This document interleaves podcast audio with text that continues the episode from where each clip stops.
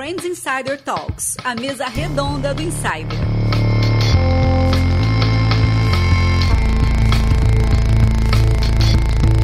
Você acaba de apertar o play no Insider Fit, Friends Insider Talks. Os amigos do Insider conversam. Hoje, enfim, numa mesa redonda de verdade, porque é difícil a gente achar uma mesa redonda. Sobre temas que têm relevância, assim, pra tua carreira, seja ela empreendedora ou não esteja você ativo no LinkedIn ou não. O objetivo do papo aqui é ser inteligente, leve, cheio de experiências reais. Para você que tá aí do outro lado, com o fone no teu ouvido, dentro do metrô, lavando louça, correndo. Eu sou arroba Nélio Xavier JR. Chegou a hora de anunciar quem tá aqui comigo hoje no sexto encontro dessa mesa. E pra mesa do Fit 06 nós temos do meu lado direito arroba Edu Costa Marketing. Muito obrigado pela tua presença. Enfim na faixa, né, Edu? Enfim na faixa. Estamos aí para trocar mais ideia, como sempre, agregar o máximo de valor para esse pessoal. Beleza. Edu que continua perdendo pro nosso outro convidado aqui daqui do lado, arroba Fabrício Oliveira, invicto em todos os fits. Muito obrigado. Quer dizer, menos no 5, né? Porque foi lá em São Paulo. Muito obrigado pela tua presença, Fabrício. Beleza, né, Leão? Show de bola. Vamos pro quinto.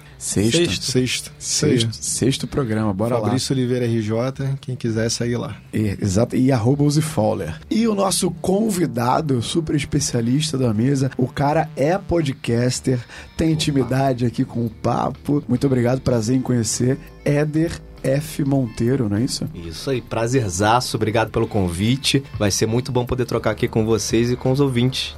Exatamente, olha só. O tema da mesa hoje, para você que já ficou curioso, já segue os arrobas aí, já vai lá no Instagram, já vê a cara de cada um para saber que se a voz combina com a cara de cada um.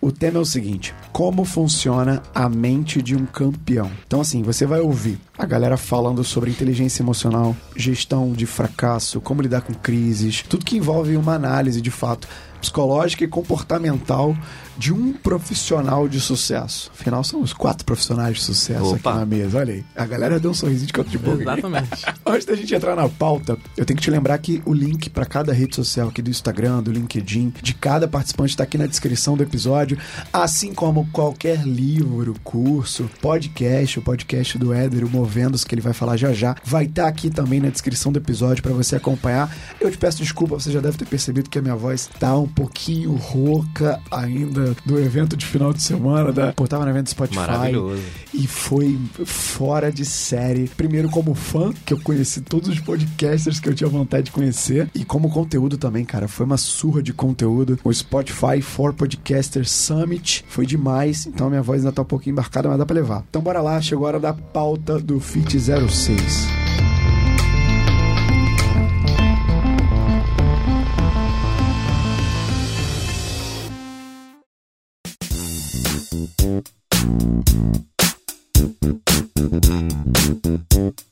Bora lá, Eder, olha só. A gente tava ao vivo aqui, né, antes do, do fit. Eu acho que eu vou fazer uma tradição aqui. Sempre antes do fit, vou, vou fazer um esquenta. Fazer um esquenta, né? Bora, vamos fazer. É porque a galera entrou, porque nunca ninguém, todo mundo chega junto, né? A gente sempre chega um depois e tal. Vou abrir o esquenta, tava numa live aqui, a galera interagindo, perguntando aqui as coisas pro Edu, pra mim. Antes da gente começar de fato, você já conhece o Fabrício, já conhece o Edu, já me conhece, que a gente já se apresentou em outros programas, mas eu, vocês não conhecem o Éder ainda, né? Então, Éder, pra quem não te conhece, até pra mim que te conheço mais de stalkear Instagram ali. normal, que, normal. Tem, tem, que admitir, porque depois que eu, você ser um convidado, vou conhecer o cara, né? Não se arrependeu não, né, de stalkear, não se arrependeu do não, convite não, papai, né? Stalkeei e seguir, cara. Só um pouquinho, mas não Puta, esse cara que vem, né? Porra, é ele, né? não, tô zoando. Bora lá, quem, quem é o Éder? Dá, dá um overview da tua jornada aí. Quem é o Éder, para quem não te conhece, para quem tá te conhecendo agora? Beleza, cara. Primeiro de tudo, o Éder é um pai apaixonado pelos dois filhos que tem, casado, e com uma trajetória grande na área de RH. São mais de 15 anos aí no mundo corporativo, dentro da área de recursos humanos. E hoje eu me intitulo como um, um, cara que tem múltiplas carreiras, diria, né? A minha trajetória foi sempre nessa área corporativa de RH e de, um, de uns tempos para cá eu resolvi conhecer outros universos em paralelo ao meu mundo corporativo, né? Paixões que a gente tem ao longo da nossa vida e que a gente em algum momento precisa alimentar, né? Nos alimentarmos de algumas paixões dessas. E hoje, então, além do meu trabalho como executivo da área de recursos humanos, eu trabalho com palestras, com workshops, com eventos, sou licenciado do TEDx, que você conhece, o nosso amigo Opa. Fabrício já participou como um ilustre speaker de um dos eventos que eu organizei. E que palestra, hein? É, show de bola. Então, organizo eventos Esse ano lancei o meu podcast, então, como um apaixonado também, assim como você, Nelly, pelo mundo do- dos podcasts e, e- e hoje tenho no ar, né, com muito carinho o podcast Movendo-se, que foi uma forma de trazer à tona muitos questionamentos que ao longo da minha carreira como RH eu sempre ouvi e continuo ouvindo de pessoas insatisfeitas com suas escolhas de carreira, pessoas esperando chegar sexta-feira para começar a viver. E eu falei, cara, tem que começar a ter algum tipo de remédio para isso, né? Então eu tive a ideia de criar um podcast Movendo-se para sobre carreira, mundo do trabalho, vida como um todo. E eu sempre tenho algum convidado é, que compartilha ali a sua história, compartilha a sua, sua, sua experiência, sua vivência. Porque assim como o TEDx, é, eu acredito muito no exemplo, né? Nada melhor do que o exemplo, do que histórias reais para inspirar a transformação nas pessoas. E esse podcast é isso, né? São convidados reais, com histórias reais de carreira, de vida, e que compartilham aquilo ali com os nossos ouvintes e acho que tenham impactado aí algumas pessoas pelos feedbacks que a gente está recebendo. Então, em resumo, esse é o Éder Monteiro, por enquanto. Por enquanto. É, inclusive, eu já participei também do, do podcast do Movendo-se. Movendo-se. E quem quiser, é, escuta lá a minha entrevista, né? Com Fabrício certeza. Oliveira, Movendo-se. Só colocar lá, né? Fabrício Oliveira Movendo-se que consegue resgatar lá. Foi bem bacana. Já vai estar lá, ó, vai estar o link do Movendo-se aqui. Tem entrevistas. Eu confesso que eu ainda, ainda não ouvi, tá? Mas eu já dei uma olhada lá na capa, bicho. Tem Fabrício Oliveira, tem Guga Mafra, Ó, que da hora. Grande Guga. tem Caio Carneiro, não é? Isso não é aí. fraco, não, né? Tem, Fraco. Isso aí. Cara, não é fraco não. É, é um podcast de entrevistas, não é isso? Sim, sim. Só entrevistas. Cara, então vale a pena conferir. Tem feat com o que a gente traz aqui no Insider. Sem dúvida. Aqui E tem, e tem também um. Como se fosse um. Não um episódio, né? Mas que você dá só o seu ponto de vista sozinho, sem entrevista. né? É, eu que é criei, bacana. eu criei, até preciso voltar a fazer mais com frequência, né? Mas eu criei um, um- um tipo de episódio que é uma resenha, que eu trago algum tema, que é um episódio mais curto, são 10, 15 minutos. Os episódios normalmente são 40, 50. E esse que eu criei, que é a resenha sobre algum tema específico, é um ponto de vista meu, uma pílula de 10 minutos mais ou menos sobre algum tema. Preciso voltar a fazer, É Fabrício. bem legal.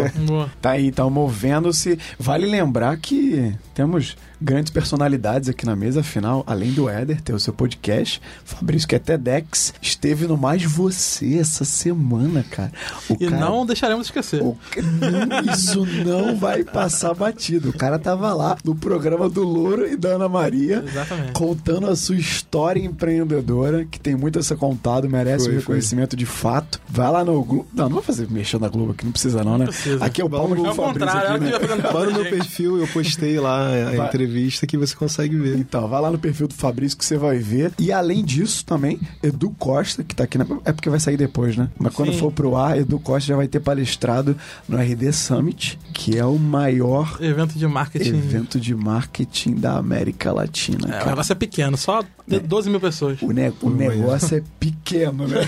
É tipo a Disneylandia dos marqueteiros. Eu tô começando a me perguntar por que que vocês me convidaram pra vir. Rapaz, para de graça. para de- E olha só, antes que eu esqueça, essa galera que tá aqui, ah, o Fabrício, o Edu, eu também, a gente vai estar realizando no dia 18. Eu vou dar um lembrete final, mas é, eu quero aproveitar os momentos de eventos aqui. A gente vai estar realizando o segundo e mais épico podcast com plateia que o Rio de Janeiro já viu na Uniswan, no auditório. A gente vai estar numa arena falando justamente sobre isso que eu acabei de falar do Fabrício. Histórias empreendedoras do zero. A gente tem muito podcast, né, cara, que é, falam também histórias empreendedoras. Eu gosto muito do Geraldo Rufino, do Flávio Augusto, Pô, mas já, já são caras que têm uma proporção Sim.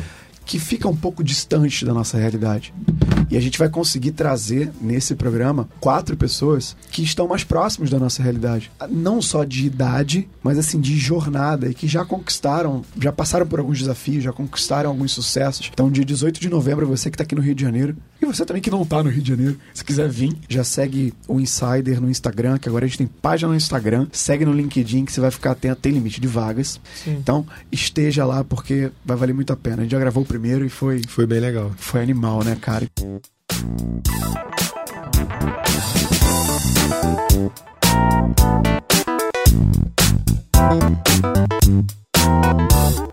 Bora começar o papo de hoje, então, Éder. Pra gente começar o papo, é o seguinte: é, já que é pra entender a mente de um campeão, eu quero saber se você, se você tem e se tem, quais os teus hábitos assim pro sucesso? Se existe, se você tem uma rotina pra chegar onde você já chegou e onde você quer chegar. Nélio, eu acho que antes de mais nada, cara, é importante a gente entender de onde vem esse, esse, esse aspecto de você conseguir controlar ou não os seus pensamentos, é, porque a rotina, ela parte de um princípio de que você tem algumas, algumas crenças, alguns pensamentos e você pratica aquilo ali com uma certa frequência, né? E como a gente está falando aqui sobre mente de campeão, mente de pessoas que têm sucesso, eu tenho estudado muito o processo mental, né? Comecei, me aventurei aí fazer uma pós-graduação em neurociência e comportamento, justamente para entender um pouco melhor como é que funciona a nossa cabeça, porque ao longo da minha trajetória como RH, eu sempre me questionei sobre o processo de comportamento das pessoas dentro das organizações, das lideranças especialmente. Daí surgiu o meu estudo mais aprofundado sobre inteligência emocional e, e performance. E comecei a perceber, a, estudando inclusive vendo na prática, que todos nós seres humanos, né, temos a capacidade de adaptar as nossas ações a partir do nosso pensamento. Eu já dizia o saudoso Henry Ford, né? Se você acredita que você pode alguma coisa, você está certo. E se você acredita que você não pode, você também está certo, né? Porque a forma como você pensa, uhum. os pensamentos que você tem, eles acabam direcionando as suas ações, normalmente, né? Então, eu comecei a aprender ao longo da minha trajetória que tudo na vida depende de, do que, que você pensa e da forma como você pensa. Então, hoje, como hábito, respondendo a tua pergunta, cara, a primeira coisa é pensar que sempre vai dar certo. Né? Assim, a gente tem muita gente com uma mania de pessimismo muito grande e esse é o primeiro passo para você já entrar derrotado em qualquer coisa que você for fazer na sua vida, né? É você já entrar com aquele, aquele pensamento de que, cara, não vai dar certo. Então, a primeira coisa, cara, é pensar que vai dar certo e você construir as suas ações a partir dali. Primeira coisa, quando você falou pessimismo, que me veio à cabeça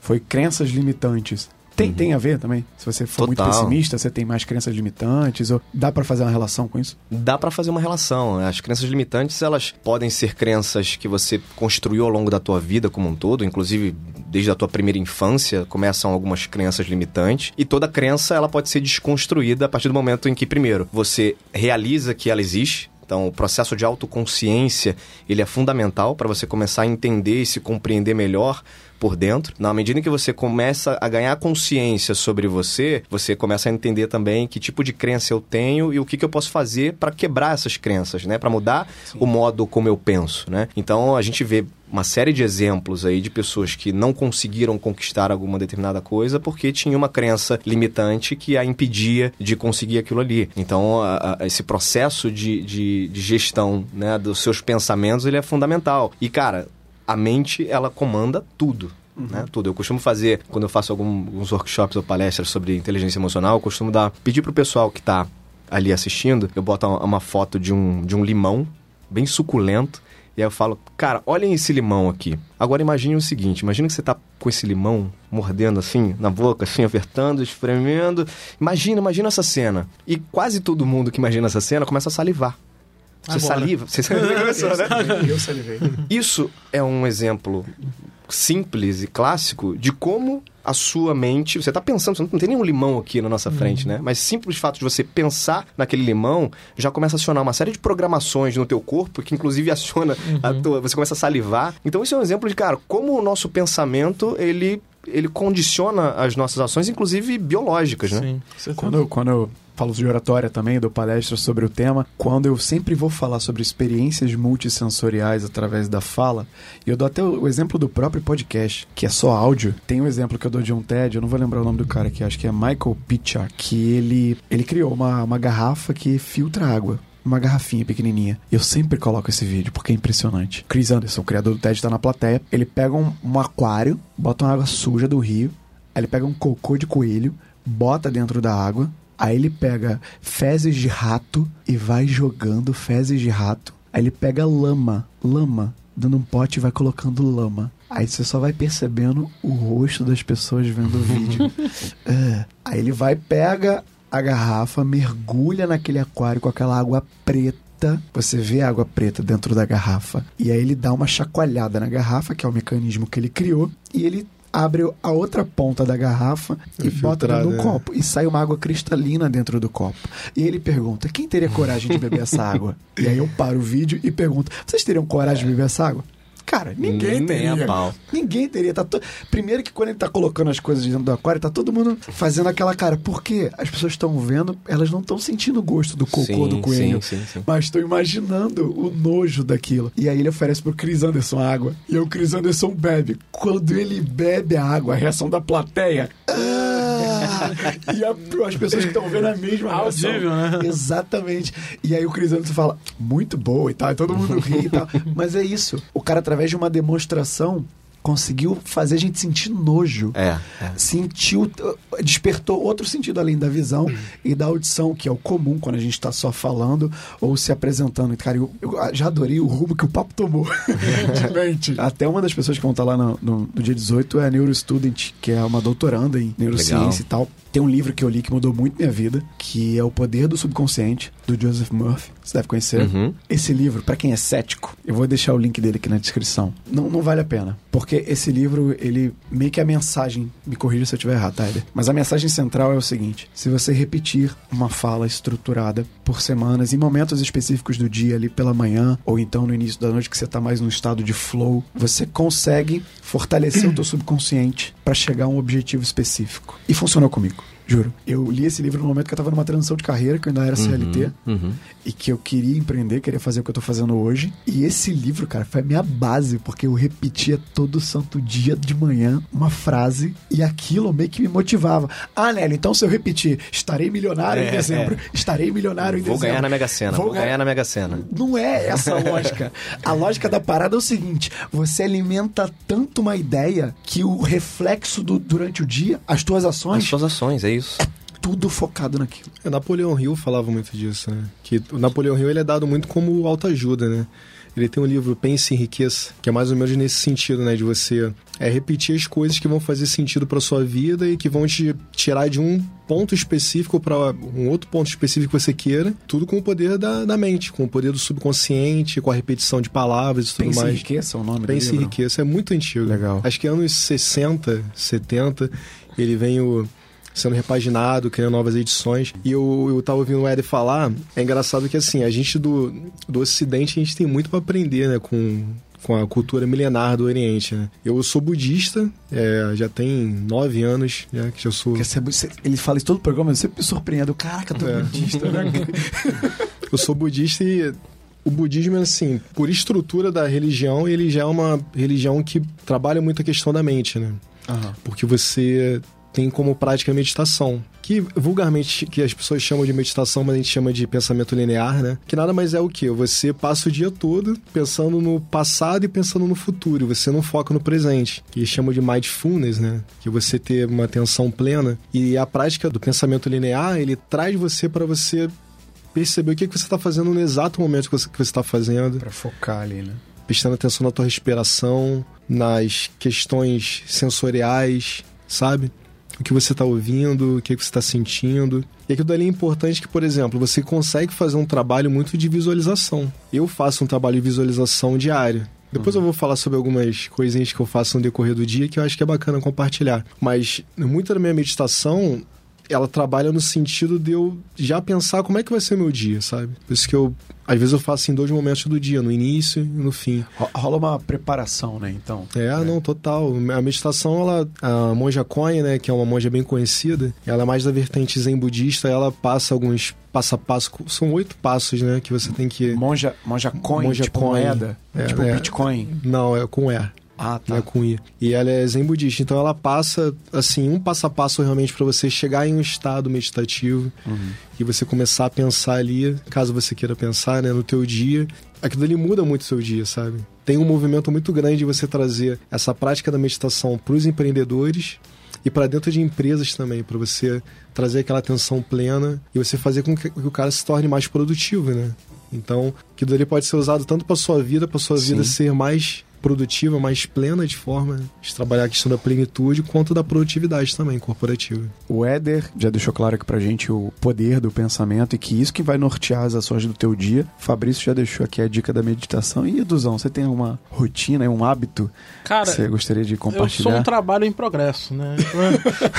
Todos nós somos. É, porque assim, apesar da gente estar falando tanto de, de- da mentalidade do sucesso, eu acho que é, é algo que é um trabalho constante. E eu tô constantemente lutando contra, contra eu mesmo, contra meus velhos hábitos, para poder desenvolver algo que vai me ajudar de fato a alcançar os objetivos que eu quero. Então, nesse sentido, eu sou muito mundano, porque eu olho pros pros coaches, pra galera que, que inspira, não, não falando sentido pejorativo, mas a galera que produz bastante conteúdo inspiracional, motivacional e tal, eu fico falando, cara, eu jamais seria assim.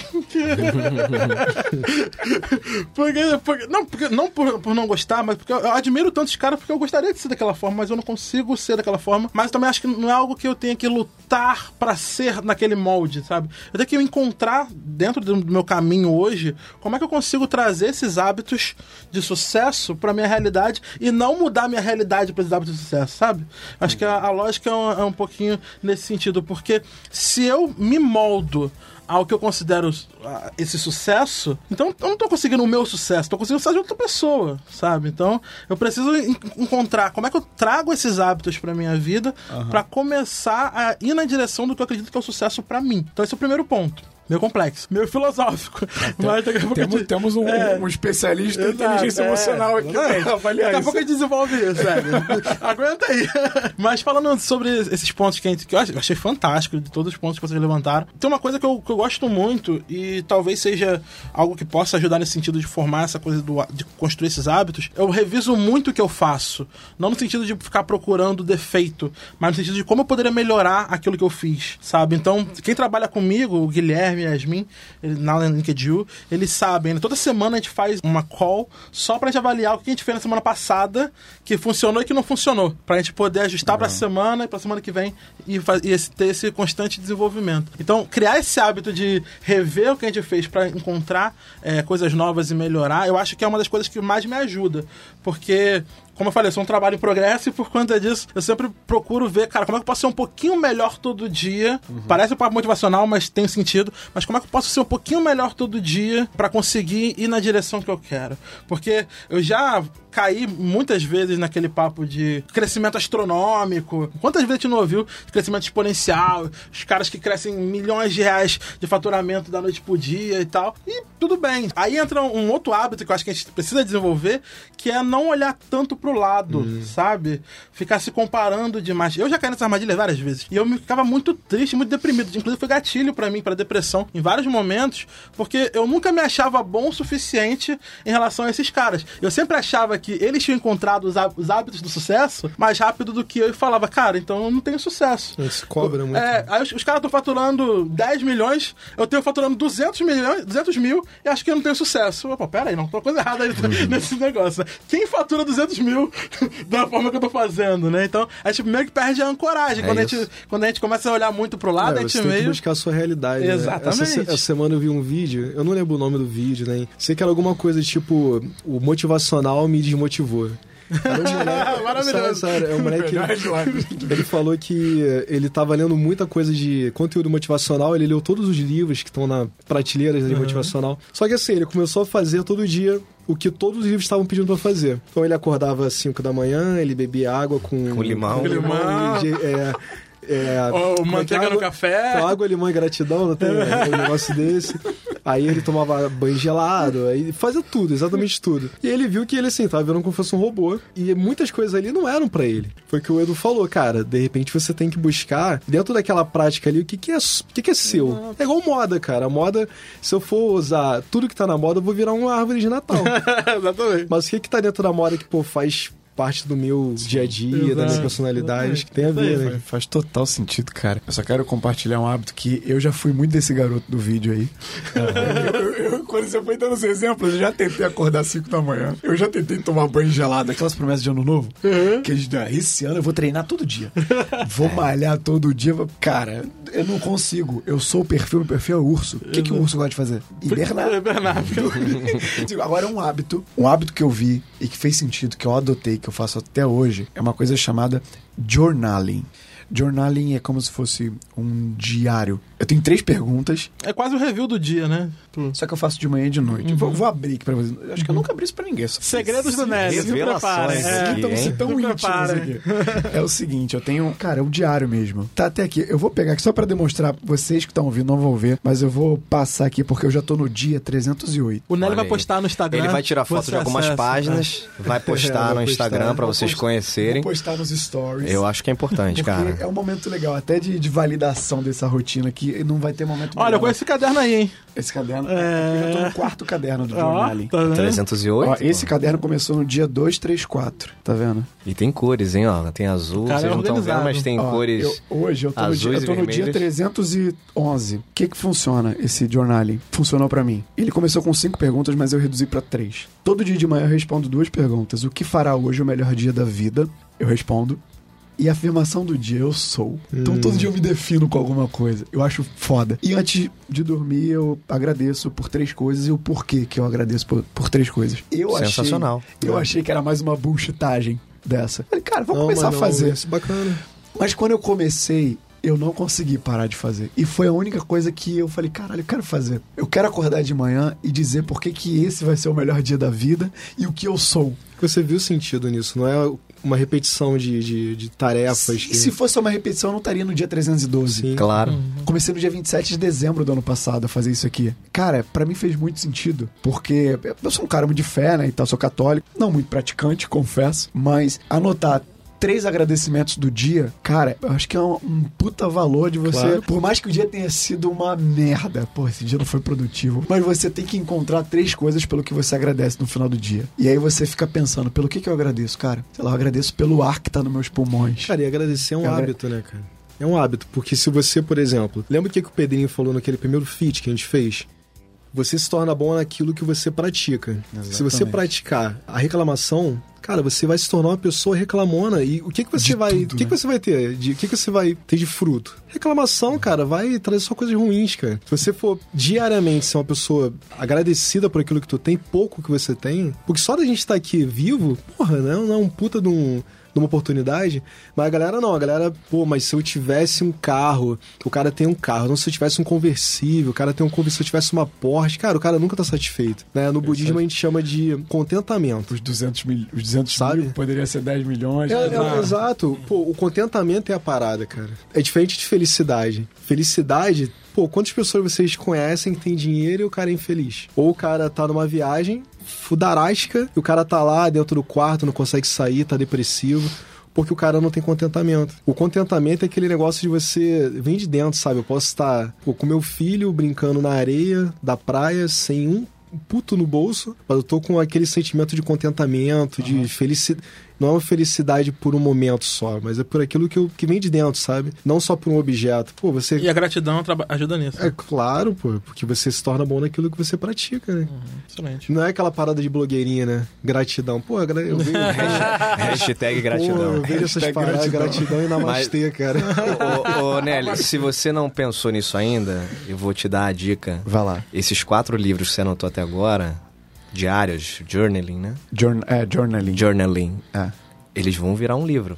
Ó, Exatamente. Segura. Já fica a Exatamente. dica. Isso aí Segura. vira um livro e eu compraria. Caramba, cara. É. Não, eu já pensei em criar um livro, A Jornada do Empreendedor. E eu tinha um diário que eu escrevia todo dia as paradas que eu fazia. Ainda tenho, né? E um dia o Éder já tirou a minha surpresa. Caraca, eu já tô no quarto caderno, ainda bem que eu joguei fora os não outros. joga não, isso aí vira um livro, cara. Caramba, Você obrigado. apreciou, Ed. você apreciou. Não, de verdade. Tamo junto. Obrigado. Já deu um insight aqui. Insight. É, Já valeu, já valeu o convite. Já valeu. Gente, pô, total.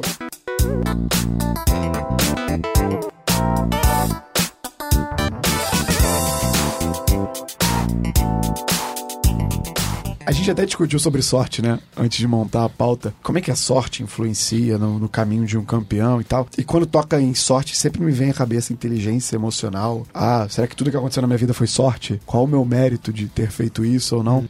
Éder, assim, quando a gente fala inteligência emocional, dá pra mensurar o valor disso nos negócios?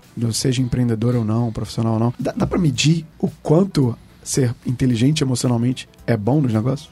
Nélio, existem já uma série de medições a, a esse respeito. Né? Você tem aí anos e anos já de avaliações constantes. Tem, tem, algumas consultorias, a Talent Smart é uma das mais conhecidas, que eles durante vários anos analisaram a performance de funcionários, lideranças, etc., dentro da, da, das organizações, né? A, a, famosa avaliação de desempenho e tudo mais. Sim. E fizeram com o passar dos anos, o cruzamento dessa performance alta com a inteligência emocional avaliada a partir de um assessment, de um modelo de avaliação que eles têm para medir a inteligência emocional daquele indivíduo. E eles repararam que 90%, 90% de todos aqueles que eram avaliados como alta performance, pessoas que desempenhavam e performavam muito bem, também tinham um nível de inteligência emocional alto. Então, uh, ali está a prova de que você ter um controle emocional, você ter inteligência emocional, você conseguir saber administrar as suas emoções, tem um impacto significativo. Seja você líder dentro de uma organização, e aí o, o nível de inteligência emocional ele acaba sendo até muito mais importante, seja você um colaborador ou um empreendedor que está ali tocando a sua atividade, a sua rotina. Então não é piscina de bolinha que aumenta a performance? Não é, cara. Nem, tobo, nem tobogã, cara. Nem tobogã, nem tobogã. Cara, é, é, é. entendi. Eu acho que, assim, a primeira coisa, talvez seja a gente entender um pouco o que, que é inteligência emocional, não é? Porque a gente fala inteligência emocional já há muitos anos, muitos anos, mas o que, que é esse é. negócio, né? Boa, boa, então boa, a gente,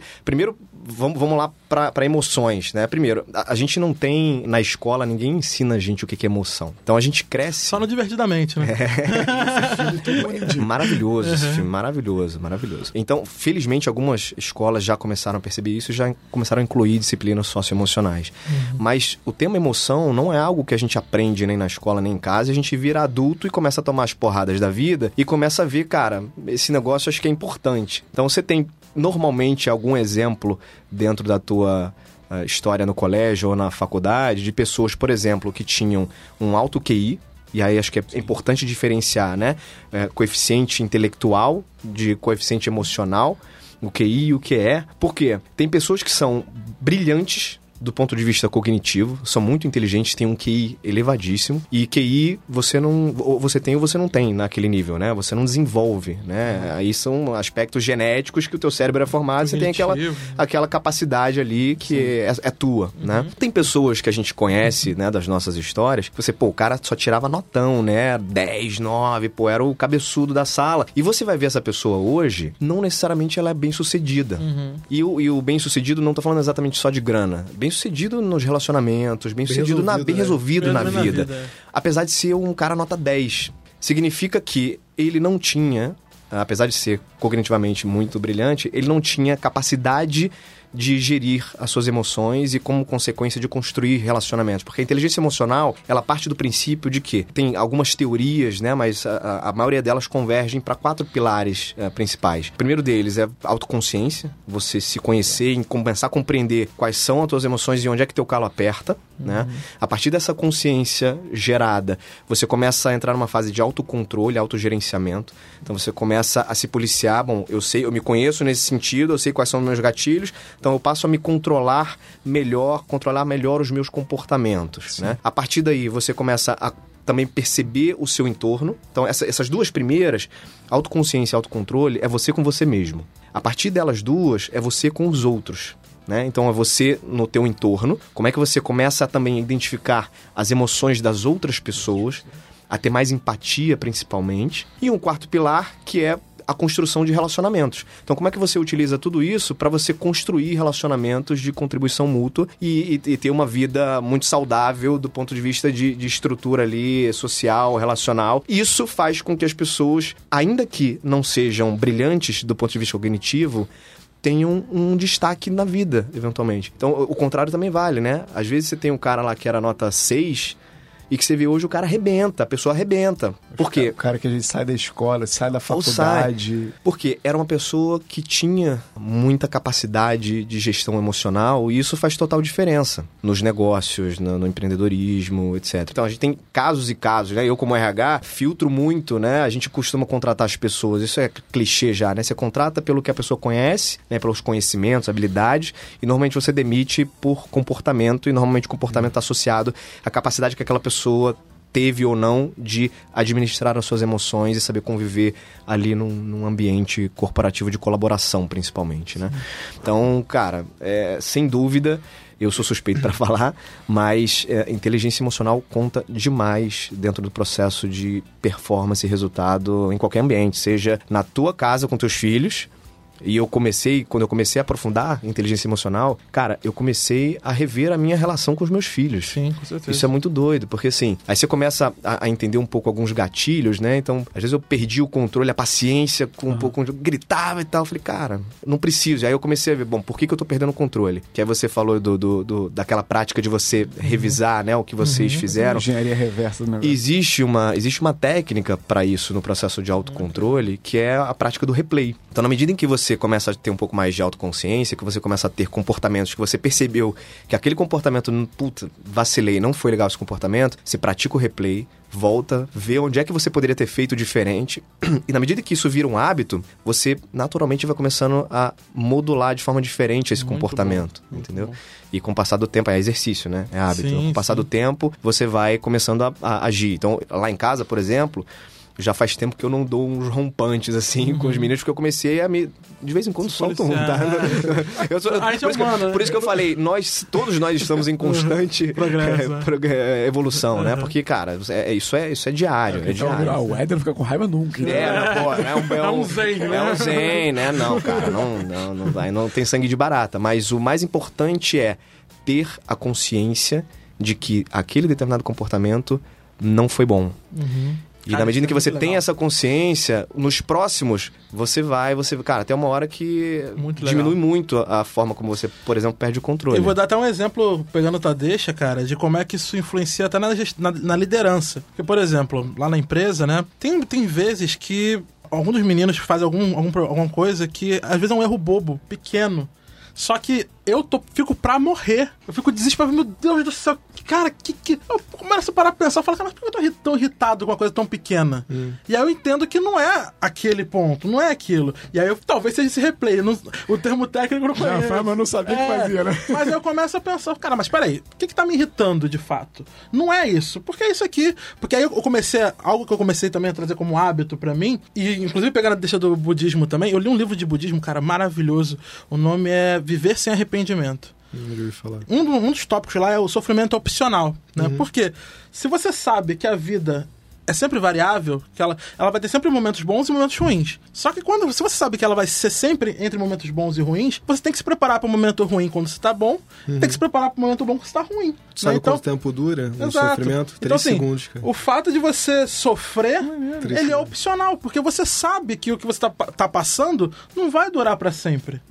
A vida é uma constante mudança, né? Então você sabe que você tá passando não vai durar pra sempre. E eu comecei a trazer isso pra minha vida no sentido de começar a falar assim: hoje em dia é muito fácil olhar pra trás e falar, cara, pior que é o problema, eu sei que vai passar, cara. E isso eu comecei a trazer pra minha vida porque quando tem um, um, um pepino gigante pra resolver, eu falo, não, tudo bem, vou pensar daqui a dois meses. Daqui a dois meses eu vou estar rindo disso. ou, ou passa pra melhorar ou pra piorar, mas vai passar. Exato, mas vai passar, vai passar. Então eu comecei a trazer, eu comecei a fazer esse- essa retrospectiva pra entender, cara, qual é o gatilho? Né, eu acho que isso ajuda muito também pensar. como- quem já leu o poder do hábito lá, né, sabe que os nossos, as nossas rotinas, elas, o nosso hábito ela passa pela rotina, pelo gatilho, etc. Eu comecei a pensar, cara, qual é, é o gatilho que tá me fazendo agir de determinada forma, essa sentir reação, determinada né? coisa. Porque às vezes não é o, o que o funcionário fez. Às vezes é uma conta que eu esqueci de pagar e por conta disso vou pagar uma multa. Falei, "Ca- E aquilo tá me incomodando há dois dias e eu desconto quando o funcionário fez uma pequena besteirinha. Então, ter esse, esse hábito de fazer essa retrospectiva, acho que ajuda muito justamente nessa gestão emocional, né? Porque realmente é algo que ninguém ensina pra gente. A gente chega na vida adulta, inca- aí só ver a quantidade de adultos incapazes de lidar com as próprias emoções. é Sim, só andar no sim. trânsito, né? Sim, sim, sim. tu vai descobrir um monte Pô, tem um deles. exemplo muito legal disso, cara. Pode eu, falar. eu, eu normalmente cito também na- nas palestras sobre esse tema. Uma vez eu tava com com meu filho, eu tenho um filho de 9 e um de 3, né? Uma vez eu tava com, com o maiorzinho no carro, já tem um, ele tinha um 7, já tem uns dois anos isso. E a gente tava no, no trânsito, e aí, cara, não sei o que aconteceu, não lembro exatamente o que aconteceu, o cara me fechou alguma coisa, e como muitos de nós fazemos, né? Eu, pô, babaca, não sei o que, dei aquele, aquela xingada. E eu costumo falar assim, ó, faça isso, mas com vidro fechado, tá? Porque hoje em dia não dá pra ser tão corajoso assim, não, na realidade de trânsito, que só tem gente maluca no trânsito. Mas eu dei esse grito, cara, meu filho falou assim, papai, não precisava isso tudo, né? Ó. Porra, aí É eu, engo-. Isso. Aí eu, aí eu engoli seco, né, meu irmão? Aí eu engoli seco. Filho, você tem razão. Não precisava, não sei por que o papai fez isso, não precisava. E aí, cara, eu comecei a ver. é, Porque, no fundo, toda reação que você tem é uma escolha sua, né, cara? Você escolhe se você vai ficar puto da vida aquela hora ou não. A gente tem esse poder com a gente de escolher, né? Na medida que você começa a reconhecer isso, cara, pô, precisava meu filho de 7 anos na época falar que eu não precisava ter essa reação e não precisa realmente, né? O que, que vai resolver o que ter essa reação, né? Nada, né? Então é, é- é mais uma lição que a gente vai aprendendo Exato. também com, com o dia a dia. É, a gente tem esse poder e parece que é incontrolável. A gente, a gente acredita que é incontrolável, mas não é incontrolável, né? Eu quando comecei a, a me aprofundar da literatura budista, né? O Edu até falou, né? Que o sofrimento opcional, isso é um... é um- a gente chama de... é, um dharma, né? É um dharma dentro da, da sanka que a gente tem, que o sofrimento é opcional, porque o sofrimento, ele dura três segundos, cara. O que faz a gente ficar com raiva é a gente ficar revisitando aquele sofrimento que a gente teve. A gente fica, caraca, aquela parada que aconteceu, a gente volta a ficar com raiva. Mas a raiva mesmo, ela dura 2, 3 segundos. Às vezes eu brigo com a minha mulher, eu falo, pô, tu tá revisitando, cara. Para de ficar revisitando. Só vou usar isso agora. É, o, o Pode Éder- revisitar, por favor. o Éder até falou a questão do trânsito.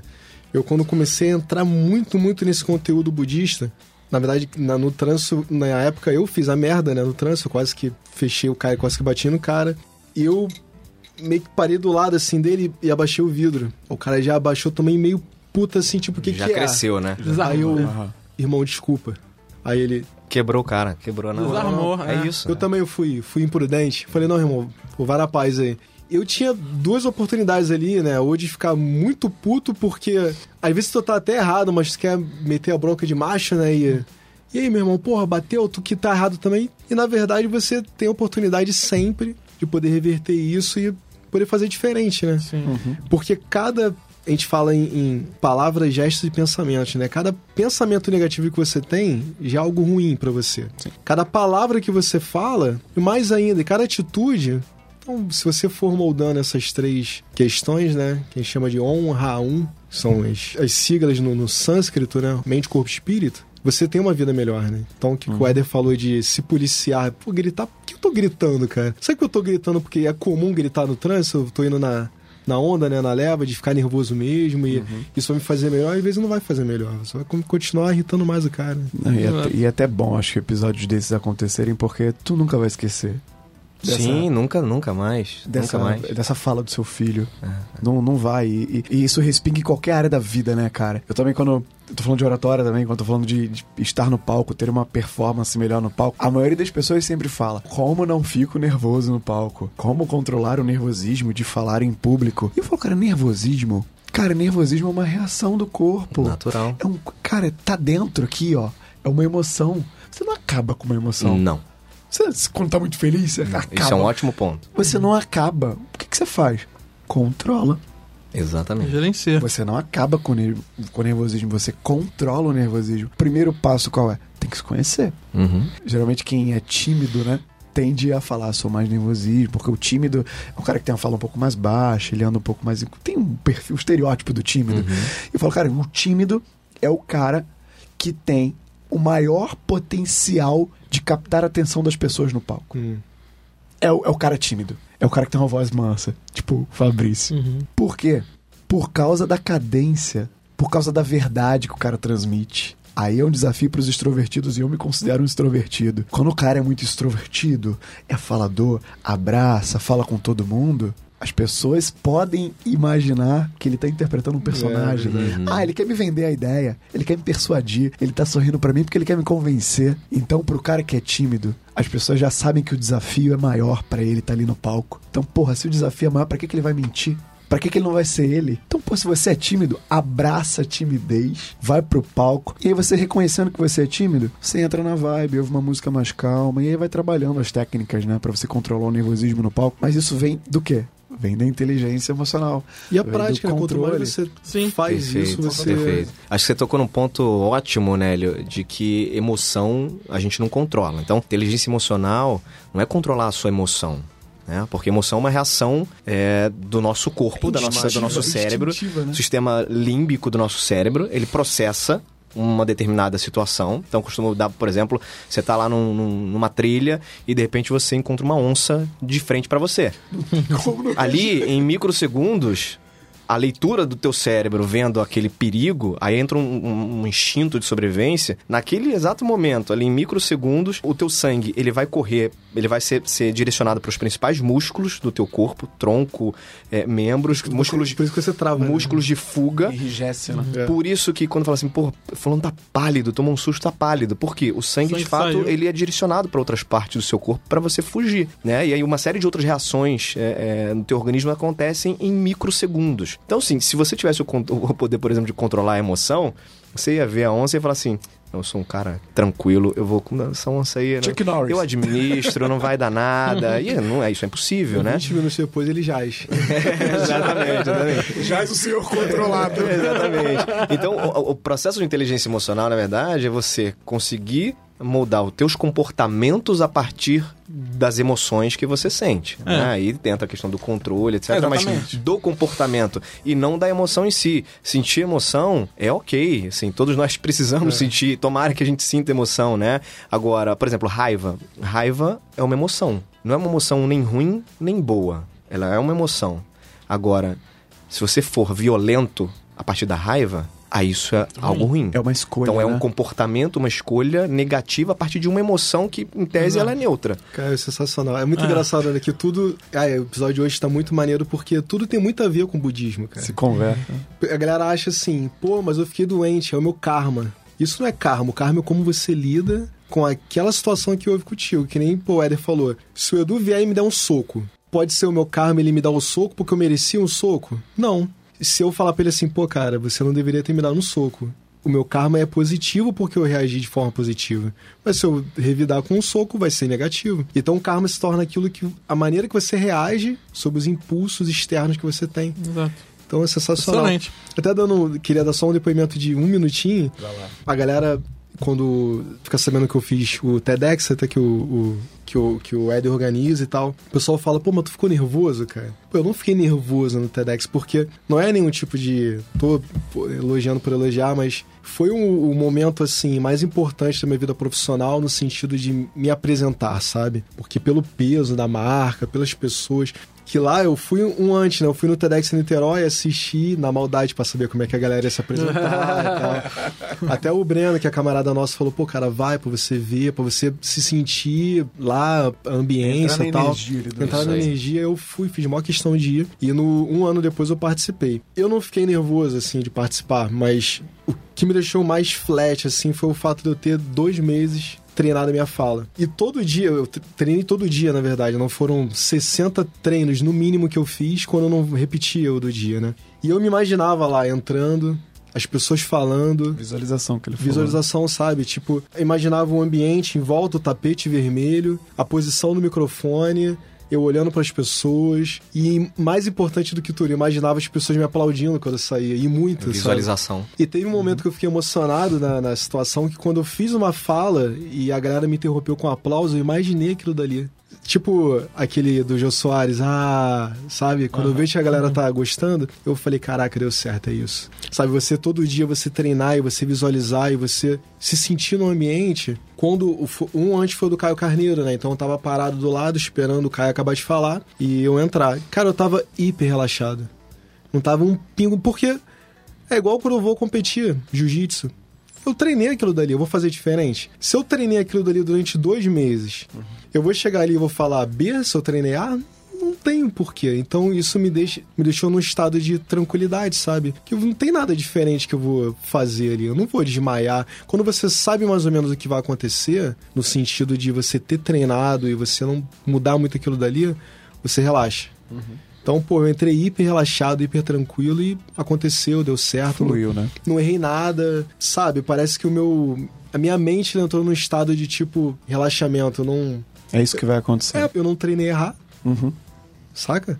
Eu treinei dar certo, então. O Renzo Grace fala isso. Eu não fico surpreso que eu me dei bem. Eu treinei me dar bem, sabe? Então não tem muito Surpresa diferente. perder, né? Cara, olha só, pra você que ficou com muita curiosidade ouvindo isso, o link da palestra do TED do Fabrício vai estar aqui na descrição. Calma, espera terminar o programa, que tem muita coisa boa aí vindo. Mas clica aqui depois, vai lá, dá uma olhada na palestra, porque faz todo sentido. E é, eu participei de um TED semana passada, não fazendo, mas eu fui no TED da Uniswan, Hum, lá, lá em Bangu. Então, ver umas palestras, sentir meio que essa emoção. Tem gente que realmente embarga a voz. E é uma coisa que eu percebi eu até ia fazer um vídeo de análise do TED lá no meu Instagram, ainda vou fazer. Mas é perceptível que eles estão treinados. Alguns é perceptível do lado bom, que treinou e pareceu natural e foi natural. Alguns dá pra perceber que treinou e ainda ficou pouco natural. Tá muito preso ao treino e talvez E ao texto, né? e ao texto que treinou. Mas é perceptível esse treino que é cobrado, não sei o que as pessoas fazem, né? Antes. E é isso, cara. Treino, repetição e. Foi só a segunda pergunta, hein? Olha, Olha, Antes duas horas de duração de novo. Pode dividir em dois episódios. parte 1, parte 2. Parte 1, parte 2.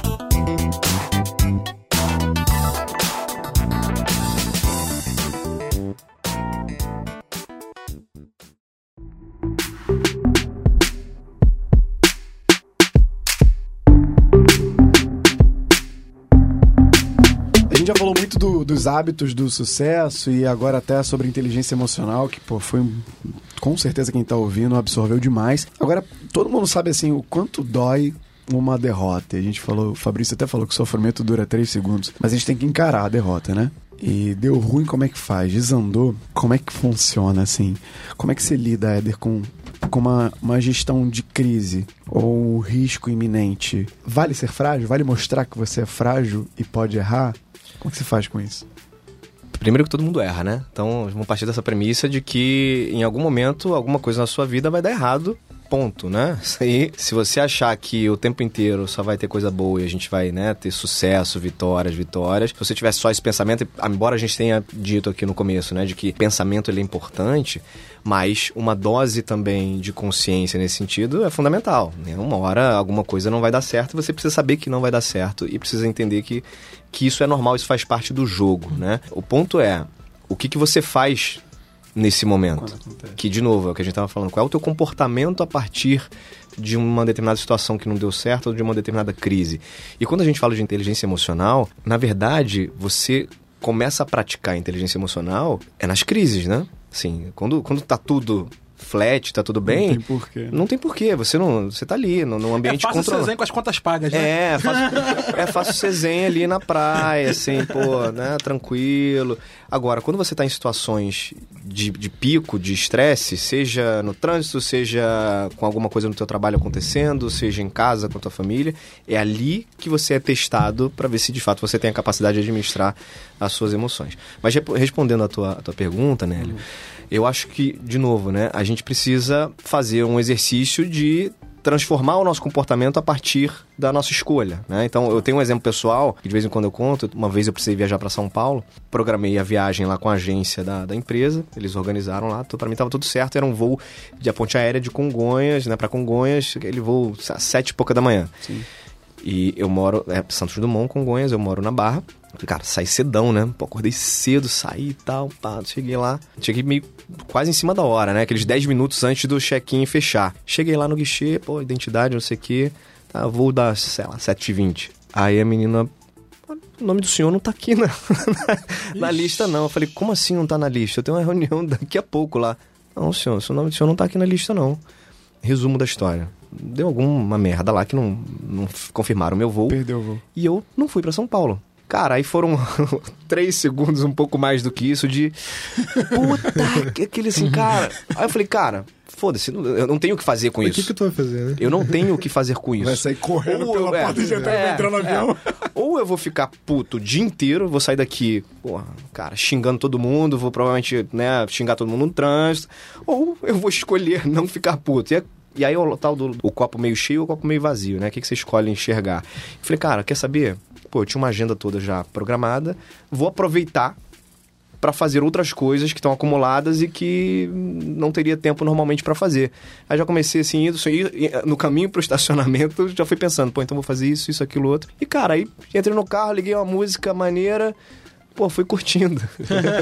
Relaxadão. Cara, não tem. Ou, ou era isso, ou era ficar Sim. puto, que também não ia resolver. Então, assim. Só ia piorar, na verdade. E aí é um pouco do que a gente tá falando aqui, né, cara? Então, assim, não deu certo, teve um momento de fracasso, de crise, cara. O que, que se tira disso, né? Lição, etc. Então, provavelmente, na próxima viagem, eu vou checar com bastante antecedência se o diacho do meu nome tá lá realmente. Então, a lição aprendida, né? Pra não acontecer de novo. E qual é a tua reação a partir daquela situação que não deu certo, né? Que é uma escolha tua. E, e isso é ser antifrágil? Cara, isso é ser antifrágil. É. Tem um conceito muito interessante Vale de antifragilidade. É. A gente estava conversando mais cedo falando exatamente sobre isso. Quando a gente começa a falar sobre mentalidade de vencedora, né? Entra muito o conceito do antifrágil, que é de um livro com o mesmo nome, gigantesco, mas excelente, que fala exatamente desse conceito que é para além do resiliente. Porque quando a gente fala de resiliência, a gente fala do cara que leva a pancada, mas que volta ao seu estado original. Então ele é, ele é resistente à pancada, mas ele volta ao estado original. O antifrágil não. A cada pancada, ele não volta ao estado original, ele se fortalece.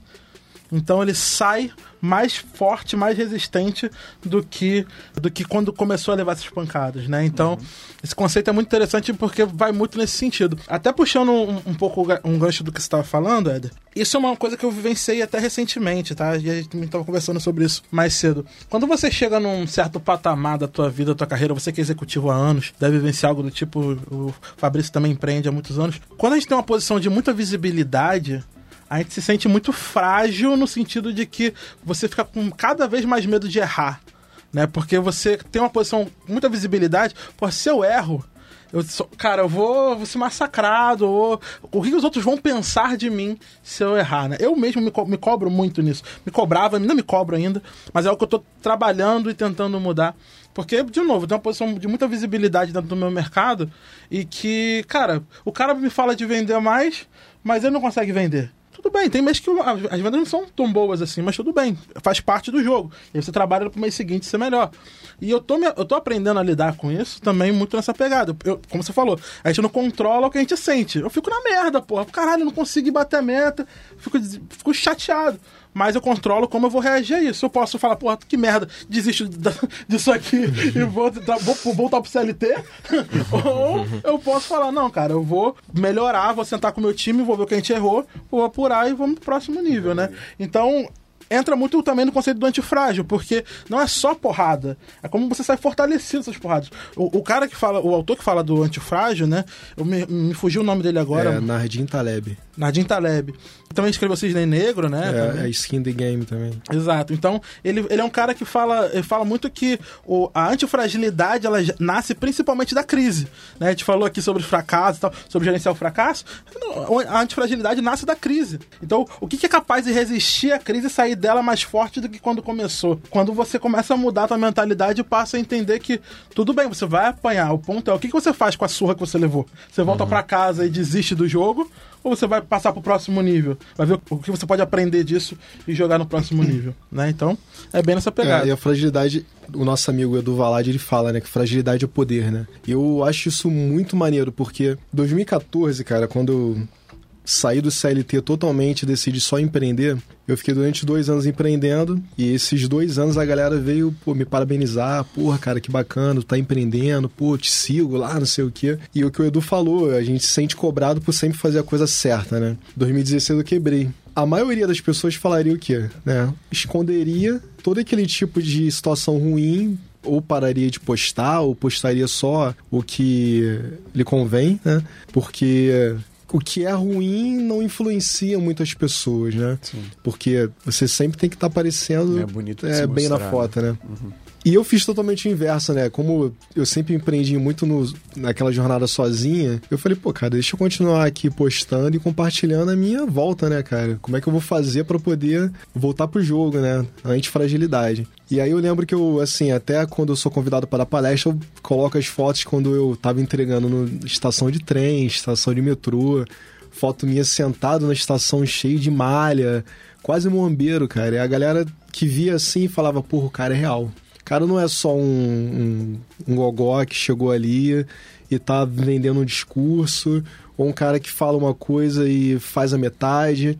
a galera começou, pô, o cara é de verdade, o cara tem a mesma rotina que eu poderia ter. Então você consegue meio que convencer ou influenciar as pessoas pela fragilidade também, né? Se mostrar que, mostrar que você, como, como o Éder falou, no momento tu vai errar, né, cara? E se você errar, o que, que tu vai fazer? É, cara, bola pra frente, né, cara? Tem um, um, um dharmazinho budista que fala a mesma coisa, né? Tem solução? Não se preocupe. Não tem solução? Cara, não se preocupe. Porque não tem o que fazer, meu irmão. Então, anda. Passou. Excelente. Passou. Pois é, cara. Eu, eu, quando falam. Ah, ensina branco na palestra. Irmão, A gente tava falando sobre isso aqui, né? É, é branca, se, eu ser vulnerável é bom. Brinca É, com isso. Fala, é, ih, gente, deu branco. Peraí, que eu vou voltar aqui pra recuperar ali. Eu sempre dou um exemplo. Cara, mostra que você é vulnerável. Sim, Ninguém é o sim. palestrante perfeito. Sim. Caramba, deu branco, errou. E tu se coloca como perfeito, quando tu erra, o pessoal te julga mais. E o excesso de cobrança que, que a gente tem para fazer com que as coisas deem certo, para que a gente tenha sucesso. Então, quanto mais a gente se cobra, né, para que a coisa aconteça de forma positiva, maior pressão a gente tem. Cara, e aí é uma armadilha muito grande para você desandar. Eu, eu costumo citar muito também em workshop, em palestra, o exemplo clássico, clássico do 7 a 1 Brasil e Argentina. Brasil e Argentina. Brasil e Brasil e Alemanha. Alemanha. 7 a 1 Se fosse Cara, contra a Argentina, seria mais, mais humilhante não, ainda. Deus me livre, bate na madeira. Cara, ali você tá numa semifinal de Copa do Mundo, times tecnicamente nivelados, você pode ter uma diferença ou outra ali, talvez a Alemanha um pouco melhor tecnicamente, mas jamais, jamais essa diferença justificaria um placar de 7 a 1 jamais. Especialmente pelo fato de você ter, por exemplo, em seis minutos, o Brasil tomou quatro gols. Se você pegar lá os tempos dos gols, de 23 minutos do primeiro tempo a 29, o Brasil tomou quatro gols. Aonde que uma seleção, né, do nível da seleção brasileira tomaria gol numa semifinal de Copa do Mundo, quatro gols em seis minutos? Isso não existe. É um baita que. A única né? explicação para isso é um completo apagão emocional. Exato. Causado por quê? Cara, os caras estavam jogando, Excelente. muitos deles, a, a primeira Copa no país deles, uma puta pressão da imprensa, a família assistindo no estádio. Então, cara, assim, meu irmão, a gente não pode errar, não pode errar, não pode errar, tem que ganhar, tem que ser campeão aqui no Brasil. E aí, se você não tem uma referência dentro de campo, que é um cara que, que puxa pro centro, fala assim, cara, meu irmão, calma aí, desanda, como desandou. Então, o time inteiro ali teve um apagão Exatamente. emocional Todo, e aconteceu o que aconteceu, excelente aquele exemplo, passeio. cara. Um excelente exemplo. Excelente exemplo. Inclusive, eu lembro nessa Copa, antes desse jogo, né, teve um episódio que era, era pra disputa de pênalti, né? Em que o capitão sentou na bola e começou a chorar. Sim, sim, sim. E, cara, se o teu líder, se É o teu isso. capitão Desaba. É isso. desaba na tua frente, que estrutura emocional você tem pra É, continuar? o Thiago, Thiago Silva, né? Thiago Silva. Thiago Silva. Então, cara, excelente exemplo. Esse é um excelente exemplo. É, na época, a gente, o pessoal discutiu muito na mídia, né? Porque se ele deveria ou não demonstrar fraqueza, né? Sim. Mas eu acho que o dele não foi fraqueza na questão da fragilidade, Sim, sim. foi descontrole. Sim. Descontrole. Ele poderia ter chorado dentro do vestiário, normal, Sim. mas não pra todo mundo. Exato. Acaba Naquele momento. influenciando. Exatamente. E esse, esse, esse ponto do, da, da quantidade de gols nesse espaço curto de tempo, cara, é uma parada muito, é, muito evidente quando a gente coloca isso em perspectiva, porque é exatamente isso. Levou primeiro, a primeira porrada e fala, ixi. Parece que os caras desaprenderam a jogar bola, cara. Beleza. Desaprendeu. Levou o primeiro gol, beleza. Continua o jogo, segundo gol, tu fala, caraca. Aí já vai ficando o placar, ficando mais difícil, vai, ixi. Terceiro gol, tu fala, puta, cara, já era. Aí, aí, meu irmão.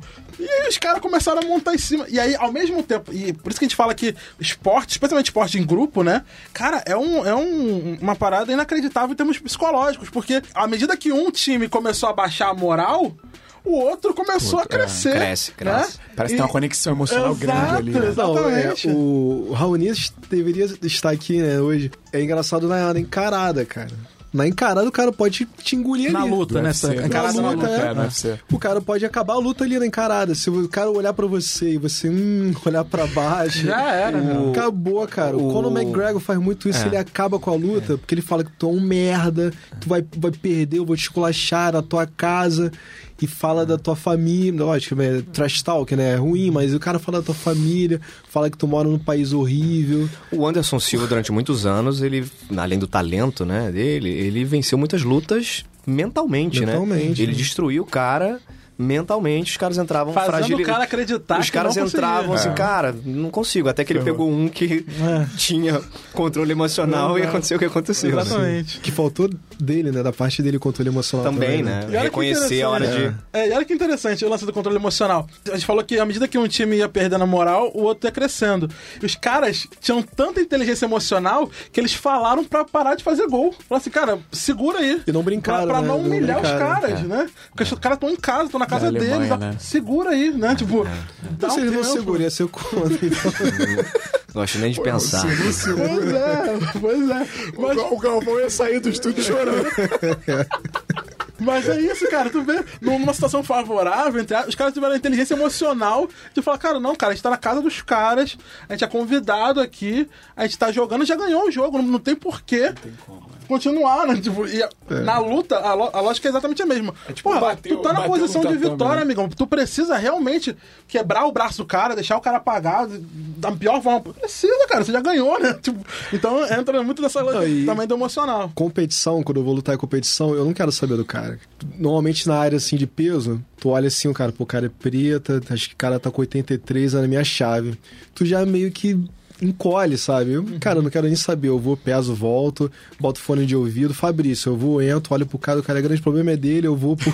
Entendeu? Porque se você fosse influenciando no antes, Já era, já cara, era- na já hora era você, derrotado. tu sai, tu começa pequenininho. Exatamente. É ruim. O melhor exemplo, cara. O melhor exemplo.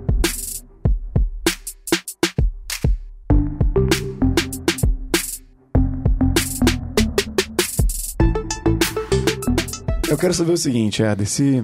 E aí depois vale um exemplo pra vocês. Se você tivesse que começar a tua carreira do zero hoje, hoje, 2019, tendo passado por todos esses desafios que você com certeza já passou, mas assim, zero recursos, só com a vontade, com essa inteligência emocional que você já desenvolveu, o que, que não poderia faltar pra você alcançar o sucesso na tua jornada? Você faria algo diferente? Não sei se eu faria algo diferente, ah, mas certamente o que não poderia faltar é acreditar. Acreditar que é possível, acreditar que parece clichêzão, mas cara, no fundo é isso, né? Que crença você tem para conseguir construir alguma coisa? Durante algum, algum tempo eu pesquisei é, né, nesse processo de estudar inteligência emocional, eu fui no, no BOP. Eu visitei o BOP e fiz um processo lá, um estudo de, de campo com os atiradores de elite do BOP. Até antes de acontecer aquele fato lá na, na Ponte Rio-Niterói, isso já tem uns dois anos. E comecei a observar o que, que os caras tinham de dificuldade. Qual era o, o preparo mental, principalmente, que esses caras têm que ter, né? Porque você tá numa situação, normalmente, de muita pressão, você tá ali num- numa situação de risco iminente e você tem que tomar decisões é, muito curtas, né? E eles têm uma- algumas técnicas para que o tiro saia com precisão. Uma das técnicas é respiração. Os caras conseguem, através da respiração, baixar o batimento cardíaco, porque o nível do batimento cardíaco ele influencia na precisão do tiro. Então eles têm uma, uma técnica de concentração de respiração para eles conseguirem se acalmar, se manterem equilibrados. E uma outra técnica que essa, né, já entra um pouco na, na, na tua pergunta, o que, que você faria? Cara, eles visualizam muito a cena positiva. Né? Então eles têm, os caras quando eles vão pra combate, eles, cara, eles têm uma conversa interna com eles, assim, cara, eu sou foda, eu sou foda, meu irmão, vai dar certo, eu sou foda, e aquilo ali vai gerando uma autoconfiança no cara que dificilmente ele não consegue, né, alcançar o objetivo dele. Então eu ensino isso pros meus filhos.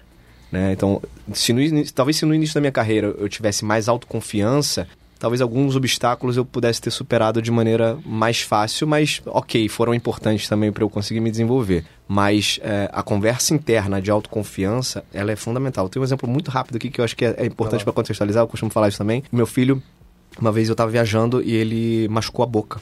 Tava com os amiguinhos, cortou a boca. E eu lá em casa sou meio que o, o ponto ali de, de equilíbrio, porque minha, minha mulher não fica nervosa com as situações e tal. Cara, ele cortou a boca e teve que dar ponto aqui interno, no lábio. E aí, tava em São Paulo, tava viajando, falei, caraca, vai pro hospital. E ele é super dramático, ele é, ele é uma figura. Que ele quer dar, faz um arranhão assim, ele, ah, meu, meu braço e tal. Falei, cara, ferrou. O moleque vai pro hospital. Tá com nove, vai fazer nove em dezembro. Falei, cara, ferrou, vai pro hospital, vai, cara, vão ter que amarrá-lo pra conseguir, né, na anestesia e tal. Cara, eu liguei pra ele de noite, tinha dado certo, tomou anestesia, tomou ponto. E eu falei assim, filho, eu fiquei sabendo que você, porra, foi show de bola lá, cara, deu tudo certo. O que, que você fez? Papai, sabe o que eu fiz? Na hora que o médico tava lá mexendo na minha boca, eu comecei a pensar no Homem-Aranha. Ou seja, ele começou a ter uma conversa interna com ele, né? Usou um personagem que pra ele era a referência de confiança que ele teve. Então ele mudou, ele jogou o pensamento dele próprio, tirou o foco daquela situação super incômoda, botou o foco dele numa outra coisa que gerava confiança nele e ele tomou ponto de boa. né? Na, na... Qual, qual o nome do teu filho, cara? Miguel. O Miguel tem que estar no próximo amigo. Fantástico. Caraca, os dois grandes pontos emocionais aqui vieram do Miguel, né? Eu, fiz- eu- eu- eu comento isso também em algumas palestras. abraço, e aí, Miguel. Miguel Um abraço. Miguel. Eu comento isso em algumas palestras. Já teve uma palestra que a pessoa falou assim no final, ah, alguma pergunta e tal. Eu queria conhecer o seu filho. Eu quero aprender com o Miguel. Vou começar a cobrar a palestra do Miguel aí. Mas é isso. Primeiro dia de carreira, autoconfiança, cara. Boa. Pô, legal. Eu quero estender pra vocês, se vocês têm algo pra trazer nessa mesma situação, assim, de se começar do zero hoje. Cara- com, com o que vocês já passaram, o que, que vocês trariam de. Algo que eu demorei muito a, a me dar conta, assim, óbvio que eu já conhecia, né? Mas algo que, eu que me ajudou muito e que eu demorei muito a me dar conta no meu negócio foi a questão da modelagem, né? De você ter aquelas pessoas que são seus referenciais e que são fazem aquilo que você quer fazer, que são aquilo que você quer ser e ter eles como referência. Não é, é diferente do que a gente estava falando antes de se comparar, né? Porque o- o- no comparar você está tentando atribuir as tuas habilidades às habilidades do outro. Sim. A gente tá falando aqui de modelagem no sentido de qual é o teu modelo, qual é a tua referência de quem você quer alcançar, de quem você quer ser. Hoje em dia, ter referências, ter modelos, me ajuda muito a pensar em que tipo de pessoa eu quero ser, que tipo de profissional eu quero ser, que tipo de marido eu quero ser. Então, isso me ajuda muito hoje na vida de forma geral. E eu demorei muito a chegar nesse ponto, porque ninguém ensina isso pra gente, né? E ao longo do caminho, eu ia colhendo aprendizados aqui e ali, mas era muito diferente de você ter uma pessoa que você admira e que você passa a ter como um espelho da- de quem você quer se tornar. Quem, quem tem, tem uma família estruturada, né? Ter o pai, por exemplo, como uma grande referência, né? Especialmente os meninos e tal. Geralmente de hombridade e tudo mais. O meu pai é uma, uma puta referência pra mim. Mas quando eu penso, por exemplo, em ser um marido melhor, eu tenho outras referências, né? Não que meu pai seja marido ruim, mas é porque eu tenho outras referências de outras pessoas que têm relacionamentos a qual eu admiro, né? Pelo respeito mútuo, pela longevidade, pelo, pela forma que um trata o outro e tudo mais. E aí aquele tipo de relacionamento que eu quero pra mim, aquele tipo de tratamento que eu quero pra mim, aquele tipo de felicidade que eu quero pra mim. Então, quando você usa os- as referências certas, os modelos certos, da forma certa, você consegue ter isso como uma, uma, uma alavanca para você chegar mais facilmente dentro daquilo ali, porque você termina moldando o seu comportamento, né, com base naquilo. Se isso te deixa mais próximo ou mais distante daquele modelo que você quer você alcançar. quer chegar. Ah, cara, assim, eu não tenho problema nenhum de começar tudo do zero, sabe? Eu acho que eu. Eu acho assim, tudo que eu venho agregando na minha vida, tudo que eu venho acumulando, não foi através de curso, nem. Foi vivência mesmo, sabe? Eu sem- sempre fica pensando assim, né? Ou ter 5 milhões na conta, ou voltar 20 anos e com a sabedoria que a gente tem hoje em dia e poder fazer tudo de novo, né? Então, assim, cara, eu acho que eu. Lá atrás eu só não tinha maturidade mesmo, sabe? Mas eu tinha um certo nível de maturidade, que nem o Edu falou sobre você ter uma referência de pai, mãe. Eu, durante muito tempo, eu não tive isso, né, cara? Tive isso cerceado na minha vida e, assim, eu nunca me senti diminuído por isso, sabe? Porque quando eu fui. Com oito anos, quando eu fui adotada, minha mãe tinha uma, um jargão que ela falava pra mim: Cara, você tem como se sentir ou uma pessoa diminuída ou uma pessoa privilegiada. Porque se você chegou até aqui, tu é privilegiada.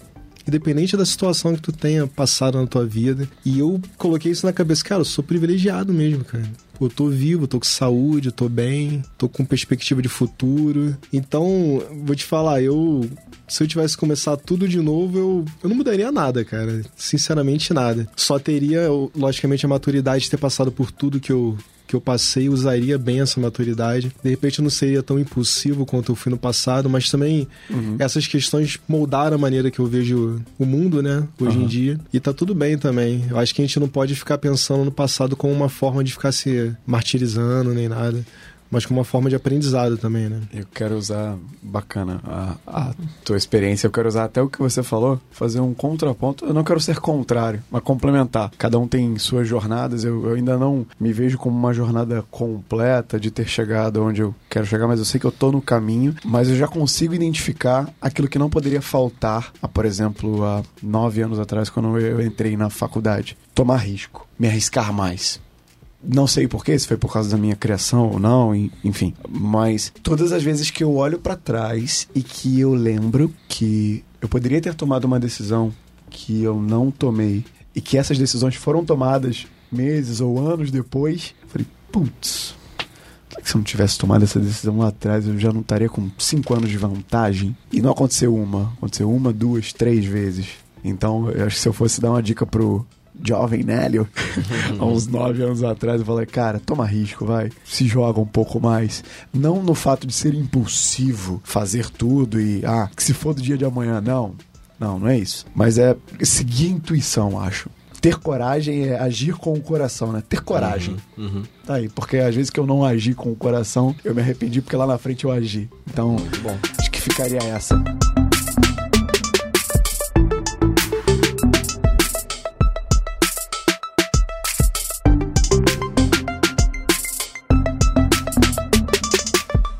Antes- Antes que a gente comece a chorar aqui, bora lá pra fechar esse programa aqui. O, o quadro desse programa é o seguinte: é o de 3 em 3, o quadro final. Que- Como é que funciona o de 3 em 3? Eu vou te dar três palavras e aí você define cada palavra com mais três palavras. Legal? Legal. Fala uma palavra, tipo top of mind. Uhum. Fala três palavras. Tem gente que fala três palavras, tipo, aleatórias, né? Ou tem gente que faz uma frasezinha com as três. Aí vai do que você quiser. Bora lá? Vamos. Beleza. Primeira palavra: sucesso. Trabalho, perseverança e conquista. Trabalho, perseverança, conquista. Validado, né? Legal. Segunda palavra: derrota. Aprendizado, experiência e conquista. Aprendizado, experiência, conquista. Legal que tu usou conquista pros dois. E a última palavra: podcast. Sensacional, alternativo Aham. e qualidade. Sensacional, alternativo e qualidade.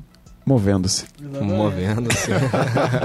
Mas eu já vá, né, cara? Isso aí. Gente, eu quero agradecer de verdade por todos vocês estarem aqui. Sempre agradeço. Edu e Fabrício estão comigo aí. Depois eu né, mando o boleto. Nessa jornada aí, já seis programas. Éder, tu nem me conhecia.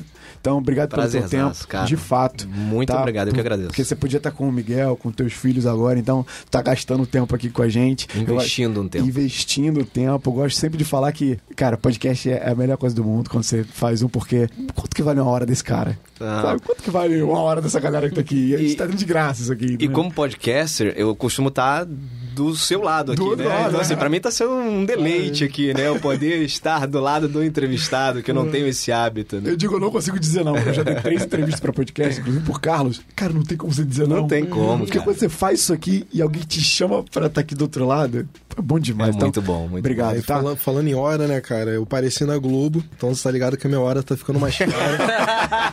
Vamos negociar nos Sabia. próximos. Segunda temporada, A passa, o Globo. passe vai Vai aumentar. ficar enjoado É. pra caramba. Pelo amor A de carta Deus. da Globo, sabe? Legal, gente. Olha só. Antes de dar tchau pra todo mundo, eu quero saber o seguinte: vocês querem deixar algum recado, uma palestra, algum serviço? Onde acham vocês? Eu queria convidar todo mundo, já que a gente falando, que falou aqui de podcast, pra ouvirem o meu podcast, que é o Movendo-se. Fabrício já tem um episódio lá, um podcast que fala sobre carreira, vida, mundo do trabalho. Aguardando meu E- convite. hein? Isso aí, Opa, vamos fazer, legal. vamos fazer uma marcar um- uma mesa redonda também, Ah, botar um, fazer uma temporada de mesa redonda no Boa. podcast Movendo-se. O meu Instagram é EderF Monteiro, o Instagram do Movendo-se é arroba Movendo-se sem o hífen, tudo junto. Então a gente se conecta lá e vai ser um prazer trocar sobre carreira, inteligência emocional, performance. Tô super à disposição. Boa. É, se tiver um gostinho do cara aqui, imagina um podcast Né? inteiro, né? Maravilha. Então vai lá, os links estão aqui na descrição. Então, quem quiser me seguir, eu tô lá, Fabrício Oliveira RJ, Instagram, Facebook, é, LinkedIn também. Esse episódio vai dia 14, né? 14 de novembro. Então, dia 14, eu vou estar em Brasília, na Anshan, falando sobre diversidade. Acho que pro compromisso para agora de novembro só tenho esse. Siga lá, use Fowler também. Pera aí, Arroba pera aí. use Vai ter. Black Friday? Na fala? Vou, vou, vou desenvolver isso daí. Pá, eu quero cupom Insider aí no Black Friday. aí. Olha aí, é. O que, que não é o cara Acho- que pôs dinheiro aqui? acho né? É justo, digno, é acho digno, é justo. digno. É justo, né?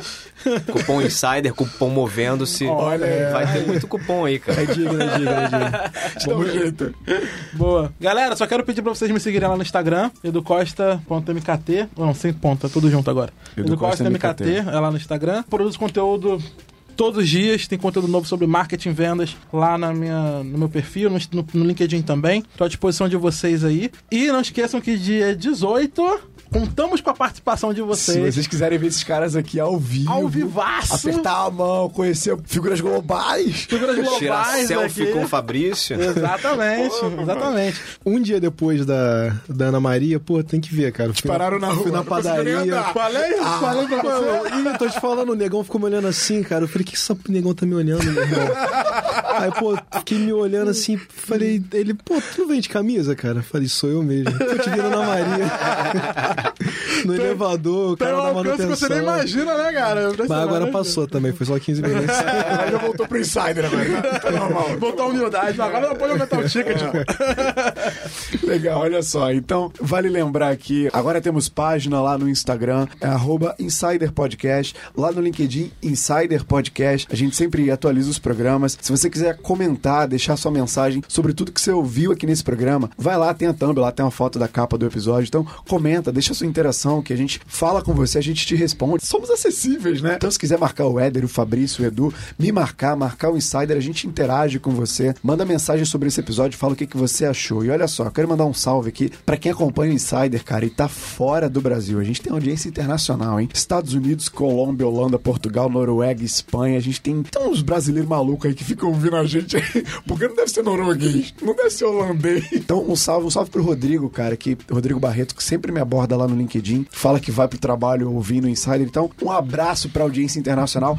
Mostra a cara, se identifica. Eu quero saber quem é você que tá aí nesses países. Aborda a gente lá no Instagram, no LinkedIn, pra gente conversar contigo, deixa a gente saber quem é você. Chama a gente pra viajar pra fora também. É, se é. Palestra internacional. Ó, Isso. tem Ô, casa aí. aqui na Holanda, tem casa na Noruega, entendeu? E fica ligado por quê? Porque na próxima quinta vai ter o Insider 4.0 by Faixa 06, a nossa série em parceria com a Faixa sobre o mundo 4.0 e o próximo FIT, o FIT 07, que vai ao ar no dia 5 de dezembro, será sobre histórias empreendedoras do absoluto zero que será gravado no dia 18 de novembro, num podcast ao vivo com plateia 360, estilo arena. Melhor que mais você, hein? É isso aí. Segura aí, Ana Maria. A gente vai ter personalidades globais lá. Fabrício Oliveira, Edu Costa, o Arapuã Neto, o reitor da Unisson, vai estar lá com a gente. A gente vai receber quatro empreendedores. Cara, vai ser uma experiência fantástica. Então, o link vai ser disponibilizado nas redes do Insider. Fica atento. Vai ser mais um podcast com plateia, o segundo. Segue lá, o primeiro foi incrível e eu quero te agradecer muito. Você que tá com fone no ouvido até agora, uma hora e meia quase de episódio aqui rolando. Obrigado pela tua audiência e até o próximo. Valeu, gente. Valeu. Tchau. Valeu, até mais, galera.